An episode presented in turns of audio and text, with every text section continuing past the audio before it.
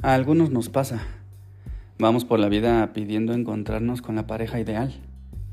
Algunas mujeres imaginando a alguien alto, guapo, con dinero, con auto casi del año, de ojo claro, que no esté ni muy mamado ni muy gordo. Y por otro lado, pues en el caso de los hombres, al menos de los que yo conozco, o en mi propio caso, pues no tenemos tantos requisitos. Hola, yo soy Tenoch Bienvenido a mi podcast. No te olvides de suscribirte, compartirlo y ponerle 5 estrellas. No veo mal fantasear con la persona ideal como pareja, que tenga o que cumpla con ciertas cualidades físicas, mentales y materiales, sobre todo mentales. Ojalá vinieran con un tráiler, ya sabes, ¿no? Como en las películas, pues para que vayas viendo de qué se trata, más o menos irle midiendo el agua a los camotes, no sé. Lo más importante, considero que dentro de sus valores principales se encuentra la honestidad, la confianza y el respeto. Creo que eso está bien. Seguramente si hiciéramos una lista sería muy larga y no podríamos terminarla. Y si nos pasamos la vida queriendo encontrar a ese ser que tenga las características que idealizamos y que cumpla con nuestras exigencias, pues nos quedaríamos así simplemente buscando. Algunas personas dicen, ya encontraré a mi media naranja. Esa frase no va conmigo. No estoy de acuerdo con la idea de buscar eso, a esa mitad, como le llaman.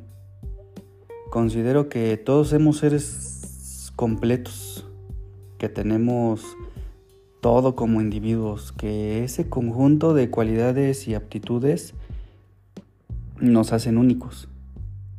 Lo que sí creo es que somos complemento, que si decido tener una pareja es porque ella ya es un 100% para ella misma sobre todo, y que juntos mejoraremos constantemente en el camino, que formemos un equipo, que con sus cualidades y las mías logremos objetivos que tengamos en común y sigamos cumpliendo nuestras metas individuales también. Que seamos independientes, que no esperemos nada de uno o del otro y que hagamos las cosas porque nos nace y no por compromiso o obligación, porque si no se vaya a enojar y si no recojo aquí esto y si no hago el otro, ya sabes, ¿no? Que los temas de confianza y la fidelidad pues ni siquiera se vengan a la mente y no se tenga la necesidad de tocar porque eso ya es algo que, ya se siente, es algo que ya viene con la persona. Que esa sociedad en la que participemos nos enriquezca y nos haga crecer como seres. Creo que esas serían mis exigencias. Bueno, y que, y que no esté, bueno, también. Pero si en caso contrario esa persona que llega es alguien que, que no me suma, si solo me estanca en los proyectos o que no tiene proyectos propios o está de tóxica todo el tiempo o no me deja avanzar o no quiere que cambie mi forma de ser, de vestir o no sé, que me diga con quién sí platicar y con quién no o que me pida que elimine a X personas de mi Instagram o de alguna red social o le moleste que tenga amigas, pues la neta prefiero no perder el tiempo ahí. Claro que no.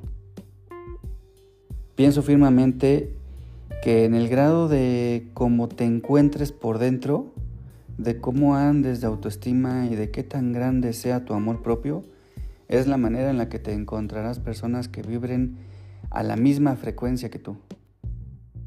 ¿Qué tan alto vibras? Gracias por estar aquí.